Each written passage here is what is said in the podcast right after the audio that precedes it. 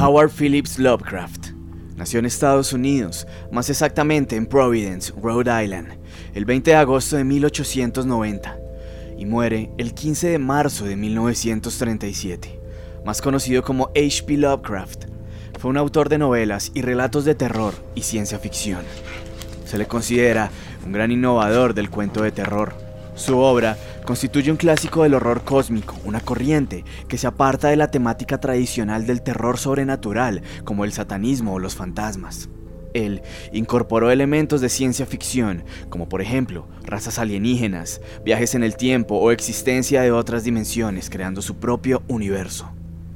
Siempre quise narrar un cuento de este escritor, ya que por mucho es mi escritor favorito.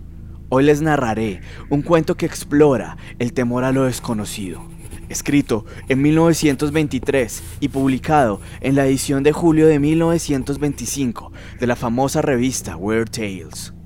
Aquí, dos amigos se reúnen en un cementerio para debatir sobre el horror.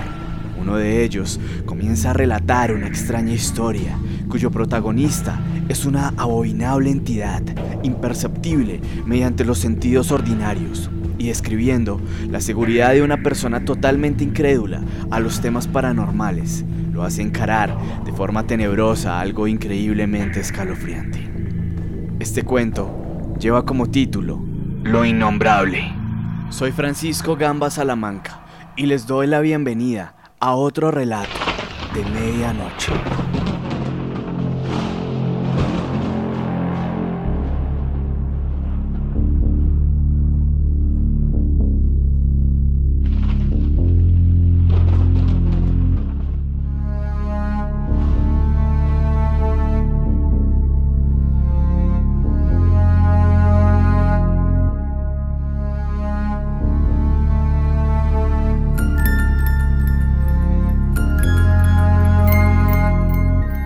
Estábamos sentados en una ruinosa tumba del siglo XVI, avanzada hora de la tarde de un día de otoño, en el viejo cementerio de Arkham, y estábamos divagando sobre lo innombrable, mirando hacia el sauce gigantesco del cementerio, cuyo tronco casi había hundido la antigua y casi ilegible losa, y había hecho un comentario fantástico sobre el alimento espectral e incalificable de sus colosales raíces, que succionaban sin duda de aquella tierra vetusta y macabra. Mi amigo me amonestó por decir esas tonterías y añadió que puesto que no se habían efectuado enterramientos desde hacía más de un siglo, probablemente el árbol no recibía otro alimento que el ordinario. Añadió además que mi constante ilusión a lo innombrable y lo incalificable eran un recurso pueril, muy en consonancia con mi escasa categoría como escritor. Yo era muy aficionado a terminar mis relatos con suspiros o ruidos que llegaban a paralizar las facultades de mis héroes y les dejaban sin valor, sin palabras y sin recursos para decir que habían experimentado.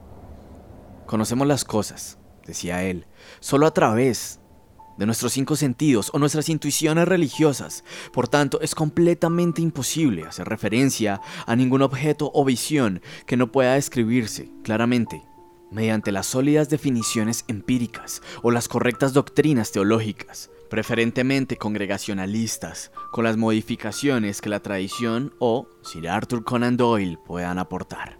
Con este amigo, Joel Manton, discutía a menudo lánguidamente. Era director de la East High School, nacido y criado en Boston, y participaba de esa sordera autocomplaciente de Nueva Inglaterra para las delicadas insinuaciones de la vida su opinión era que solo nuestras experiencias normales y objetivas poseen importancia estética, y que lo que incumbe al artista es no tanto suscitar una fuerte emoción mediante la acción, el éxtasis y el asombro, como mantener un plácido interés y apreciación con detalladas y precisas transcripciones de lo cotidiano. En particular, era contrario a mi preocupación por lo místico y lo inexplicable, porque aunque creía en lo sobrenatural mucho más que yo, no admitía que fuera tema suficientemente común para abordarlo en literatura. Para un intelecto claro, práctico y lógico, era increíble que una mente pudiese encontrar su mayor placer en la evasión respecto de la rutina diaria y en las combinaciones originales y dramáticas de imágenes normalmente reservadas por el hábito y el cansancio a las trilladas formas de la existencia real. Según él, todas las cosas y sentimientos tenían dimensiones, propiedades, causas y efectos fijos. Y aunque sabía vagamente que el entendimiento tiene a veces visiones y sensaciones de la naturaleza bastante menos geométrica, calificable y manejable, se creía justificado para trazar una línea arbitraria y desestimar todo aquello que no puede ser experimentado y comprendido por el ciudadano ordinario. Además, estaba casi seguro de que no puede existir nada que sea innombrable. No era razonable, según él. Había algo en el escenario de este coloquio vespertino que me incitaba a discutir más que de costumbre. Las gastadas losas de pizarra, los árboles patriarcales, los centenarios tejados holandeses de la vieja ciudad embrujada que se extendía alrededor, todo contribuía a enardecerme el espíritu en defensa de mi obra, y no tardé en llevar mis ataques al terreno mismo de mi enemigo. En efecto, no me fue difícil iniciar el contraataque, ya que sabía que Joel Manton seguía medio aferrado a muchas de las supersticiones de que las gentes cultivadas habían abandonado ya, creencias en apariciones de personas a punto de morir en lugares distantes. Dar crédito a estas consejas de vieja campesina, insistía yo, presuponía una fe en la existencia de sustancias espectrales tal vez en la Tierra, separadas de sus duplicados materiales y consiguientes a ellos. Implicaba, además, una capacidad para creer en fenómenos que estaban más allá de todas las nociones normales, pues si un muerto puede transmitir su imagen visible o tangible a la distancia de medio mundo, o desplazarse a lo largo de siglos, ¿por qué iba a ser absurdo suponer que las casas deshabitadas están llenas de extrañas entidades sensibles, o que los viejos centenarios rebosan de terribles e incorpóreas generaciones de inteligencias. Y dado que el espíritu, para efectuar las manifestaciones que se le atribuyen, no puede sufrir limitación alguna de las leyes de la materia, porque es una extravagancia imaginar que los seres muertos perviven psíquicamente en formas o ausencias de formas que para el observador humano resultan absoluta y espantosamente innombrables.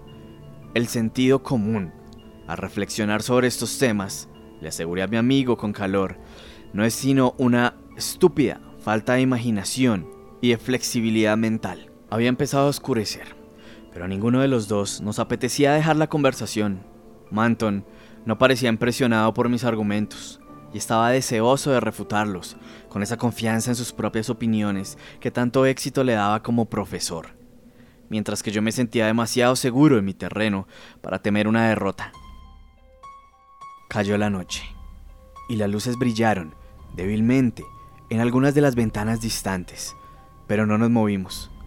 Nuestro asiento, un sepulcro, era bastante cómodo y yo sabía que a mi prosaico amigo no le inquietaba la cavernosa grieta que se abría en la antigua obra de ladrillos, maltratada por las raíces, justo detrás de nosotros, ni la total negrura del lugar que proyectaba la ruinosa y deshabitada casa del siglo XVI, que se interponía entre nosotros y la calle iluminada.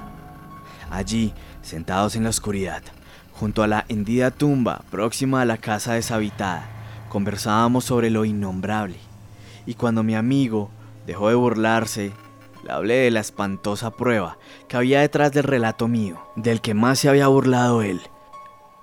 El relato se titulaba La ventana del ático y había aparecido en el número de Whispers correspondiente a enero de 1922. En muchos lugares, especialmente en el sur y en la costa del Pacífico, retiraron la revista de los kioscos a causa de las quejas de los estúpidos pusilánimes pero Nueva Inglaterra no causó ninguna emoción, y las gentes se encogieron de hombros ante mis extravagancias. Era impensable, dijeron, que nadie se sobresaltase con aquel ser biológicamente imposible. No era sino una conseja más, una habladuría que Cotton Matter había hecho lo bastante creíble como para incluirla en su caótica magnalia cristiamericana y se hallaba tan pobremente identificada que ni siquiera se había atrevido a citar el nombre de la localidad donde había tenido lugar el horror. Y en cuanto a la ampliación que yo hacía de la breve nota del viejo místico, era completamente imposible y típica de un plumífero frívolo y fantasioso. Matter había dicho efectivamente que había nacido semejante ser, pero nadie, salvo un sensacionalista barato, podría pensar que se hubiese desarrollado, se fuese asomando por las ventanas de las gentes por las noches y se ocultara en el ático de una casa, en cuerpo y alma, hasta que alguien lo descubrió siglos después en la ventana, aunque no pudo describir qué fue lo que le volvió grises los cabellos.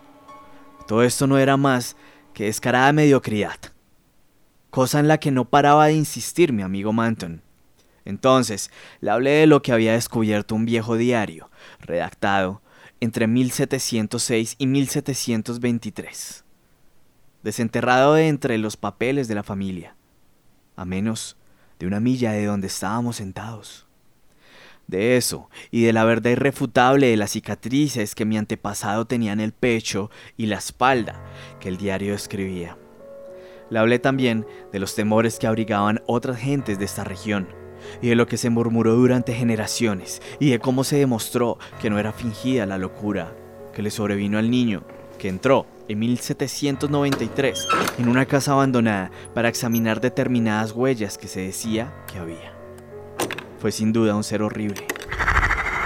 Es de extrañar que los estudiosos estremezcan al abordar la época puritana de Massachusetts. Se conoce muy poca cosa de lo que ocurrió bajo la superficie, aunque a veces supura horriblemente con un burbujeo putrescente. El terror de la brujería es un destello de luz de lo que bullía en los estrujados cerebros de los hombres. Pero incluso eso es una pequeñez. No había belleza, no había libertad, como puede comprobarse en los restos arquitectónicos y domésticos y los sermones envenenados de los rigurosos teólogos. Y dentro de esa derrumbrosa camisa de fuerza se ocultaban farfullantes la atrocidad, la perversión y el satanismo. Esta era, verdaderamente, la apoteosis de lo innombrable. Core Matter, en ese demoníaco sexto libro que nadie debe leer de noche, no se andaba con rodeos al lanzar sus anatemas. Severo como un profeta judío y lacónicamente imperturbable como nadie hasta ese entonces. Habla de la bestia que dio a luz un ser superior a las bestias, aunque inferior al hombre, el ser del ojo manchado y el desdichado y vociferante borracho al que ahorcaron por tener un ojo así. De todo esto se atreve a hablar, aunque no cuenta lo que ocurrió después. Quizás no llegó a saberlo, o quizás sí, y no se decidió a contarlo. Hay quien sí que se enteró, aunque no llegó a decir nada. Tampoco se dio explicación pública de por qué se hablaba con temor de la cerradura de la puerta que había al pie de la escalera de cierto ático donde vivía un viejo solitario, amargado y decrépito el cual se había atrevido a levantar la losa de determinada sepultura anónima, sobre la cual, sin embargo, existen numerosas leyendas capaces de darle la sangre a cualquiera. Todo está en ese diario ancestral que encontré, las secretas alusiones e historias susurradas sobre seres con un ojo manchado que andaban asomándose a las ventanas por la noche o eran vistos por los prados desiertos cerca de los bosques. Mi antepasado vio un ser así en una carretera sombría que corría por un valle, el cual le dejó señales de cuernos en el pecho y de garras en la espalda, y cuando buscaron sus pisadas en el polvo, encontraron huellas mezcladas de pezuñas hendidas y zarpas vagamente antropoides. En una ocasión, un jinete del servicio de correo contó que había visto a la luz de la luna, unas horas antes del amanecer, a un viejo corriendo y llamando a una criatura espantosa que andaba a zancadas por Meadowhale y muchos le creyeron. Desde luego, corrió una extraña historia una noche de 1710, cuando el viejo solitario y decrépito fue enterrado en una cripta que había detrás de su propia casa, cerca de la losa de pizarra sin inscripción. Nadie abrió la puerta que daba acceso a la escalera del ático, sino que dejaron la casa como estaba, pavorosa y desierta. Cuando se oían ruidos en ella, la gente murmuraba y se estremecía confiando en que fuese bastante sólido el cerrojo de la puerta del ático. Más tarde, esta confianza se vio frustrada cuando el horror se presentó en la casa parroquial y no dejó una sola alma viva o entera. Con el paso de los años, las leyendas adoptan un carácter espectral, pero supongo que aquel ser debió de morir. Si era una criatura viva, claro está. Su recuerdo sigue siendo espantoso, tanto más espantoso cuanto que ha sido secreto. Durante esta narración, mi amigo Manton se había ido quedando en silencio y observé que mis palabras le habían impresionado. Y cuando me quedé callado, no se rió, sino que me preguntó muy serio sobre el niño que enloqueció en 1793 y que parecía ser el héroe de mi historia. Le dije que el chico había ido a aquella casa encantada y desierta, seguramente movido por la curiosidad, ya que creía que las ventanas conservaban latentemente la imagen de quienes habían estado sentados junto a ellas. El chico fue a examinar las ventanas de aquel horrible ático a causa de las historias sobre los seres que se habían visto detrás de ellas y regresó gritando frenéticamente. Cuando acabé de hablar, Manton quedó pensativo, pero poco a poco volvió su actitud analítica. Concedió que quizás había existido realmente un monstruo espantoso, pero me recordó que ni siquiera la más morbosa aberración de la naturaleza tiene por qué ser innombrable, ni científicamente indescriptible. Admiré su claridad y persistencia, pero añadí nuevas revelaciones que había recogido entre la gente de edad leyendas espectrales, aclaré, relacionadas con apariciones monstruosas más horribles que cuantas entidades orgánicas podían existir. Apariciones de formas bestiales y gigantescas, visibles a veces y a veces solo tangibles, que flotaban en las noches sin luna y rondaban por la vieja casa, la cripta que había detrás y el sepulcro junto a cuya losa ilegible había brotado un árbol. Tanto si tales apariciones habían matado o no personas acornadas o sofocándolas, como se decía en algunas tradiciones no comprobadas, habían causado una tremenda impresión y aún eran secretamente temidas por los más viejos de la región, aunque las nuevas generaciones casi las habían olvidado.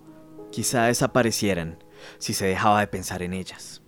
Es más, en lo que se refería a la estética, si las emanaciones psíquicas de las criaturas humanas consistían en distorsiones grotescas, ¿qué representación coherente podría expresar o reflejar una nebulosidad gibosa e infame como aquel espectro de maligna y caótica perversión, aquella blasfemia morbosa de la naturaleza?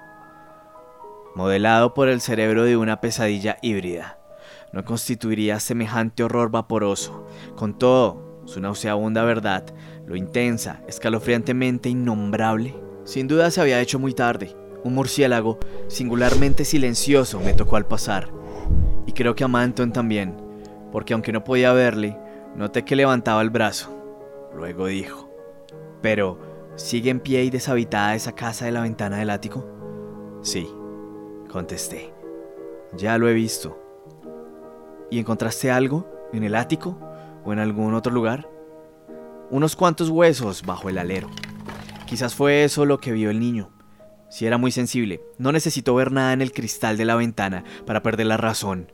Si pertenecían al mismo ser, debió de tratarse de una monstruosidad histérica y delirante. Habría sido blasfemo dejar tales huesos en el mundo, así que los metí en un saco y los llevé a la tumba que hay detrás de la casa. Había una abertura por donde los pude arrojar al interior. No pienses que fue una tontería por mi parte. Quisiera que hubieses visto el cráneo.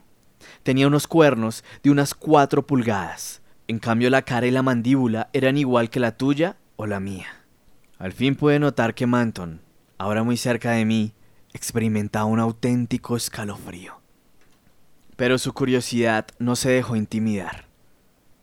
¿Y los cristales de las ventanas? preguntó Manton. A lo que le respondí. Habían desaparecido todos. Una de las ventanas había perdido completamente el marco. En las demás no había rastro de cristales en las pequeñas aberturas romboidales. Eran de esa clase de ventanas de celosía que cayeron en desuso antes de 1700. Supongo que llevaban un siglo o más sin cristales. Quizá los rompiera el niño, si es que llegó hasta allí. La leyenda no lo dice. Manton se quedó pensativo otra vez. Me gustaría ver la casa, Carter. ¿Dónde está? Tanto si tiene cristales como si no. Quisiera echarle una ojeada. Y también a la tumba donde pusiste aquellos huesos. Y la otra sepultura sin inscripción. Todo eso debe ser un poco terrible. Mi querido amigo Manton, quiero decirte que las has estado viendo. y has estado sentado sobre ellas hasta que se ha hecho de noche. Mi amigo se puso más nervioso de lo que yo me esperaba, porque ante este golpe de inocente teatralidad se apartó de mí neuróticamente y dejó escapar un grito, con una especie de atragantamiento que liberó su tensión contenida. Fue un grito singular y tanto más terrible cuanto que fue contestado, pues aún resonaba cuando oí un crujido en la tenebrosa negrura y comprendí que se abría una ventana de celosía en aquella vieja casa y maldita que teníamos allí cerca. Y dado que todos los demás marcos de la ventana hacía tiempo que habían desaparecido, comprendí que se trataba del marco espantoso de aquella ventana demoníaca del ático. Luego nos llegó una ráfaga de aire fétido y glacial, procedente de la misma espantosa dirección, seguida de un alarido penetrante que brotó junto a mí, de aquella tumba agrietada de hombre y monstruo. Un instante después, fui derribado del horrible banco, donde estaba sentado por el impulso infernal de una entidad invisible, de tamaño gigantesco, aunque de naturaleza indeterminada. Caí cuán largo era en el modo trenzado de raíces de ese horrendo cementerio, mientras de la tumba salía un rugido jadeante y un aleteo. Y mi fantasía se valía de ellos para poblar la oscuridad con legiones de seres semejantes a los deformes condenados de Milton. Se formó un vórtice de viento helado y devastador, y luego hubo un tableteo de ladrillos y cascotes sueltos. Pero misericordiosamente me desvanecí antes de comprender lo que ocurría. Manton, aunque más bajo que yo, es más resistente, porque abrimos los ojos casi al mismo tiempo, a pesar de que sus heridas eran más graves. Nuestras camas estaban juntas, y en pocos segundos nos enteramos de que estábamos en el hospital de St. Mary. Las enfermeras se habían congregado a nuestro alrededor, intensa curiosidad, ansiosas por ayudar a nuestra memoria, contándonos cómo habíamos llegado allí. Y no tardamos en saber que un granjero nos había encontrado a mediodía en un campo solitario, al otro lado de Meadow Hill, a una milla del viejo cementerio, en un lugar donde se dice que hubo en otro tiempo un matadero. Manton tenía dos serias heridas en el pecho, así como algunos cortes o arañazos menos graves en la espalda. Yo no estaba mal herido, pero tenía el cuerpo cubierto de morados y contusiones lo más desconcertantes, y hasta una huella de pezuña hendida. Era evidente que Manton sabía más que yo, pero no dijo nada a los perplejos e interesados médicos, hasta que le explicaron cuál era la naturaleza de nuestras heridas. Entonces dijo que habíamos sido víctimas de un toro resabiado, aunque resultó difícil de explicar e identificar al animal. Cuando las enfermeras y los médicos nos dejaron, le susurré una pregunta sobrecogida. Dios mío, Manton, ¿qué ha pasado? Esas señales. ¿Si fue un animal? ¿Ha sido eso? Pero yo estaba demasiado perplejo para alegrarme, cuando me contestó en voz baja algo que yo me esperaba. No, no ha sido eso, ni mucho menos.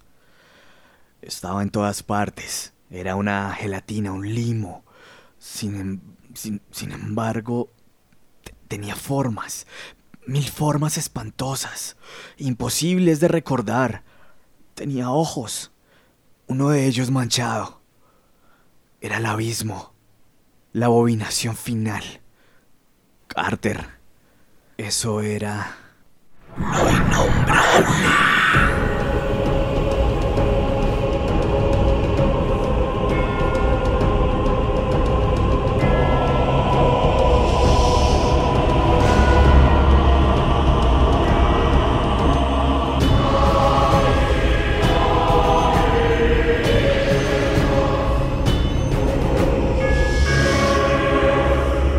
Innombrable de Howard Phillips Lovecraft.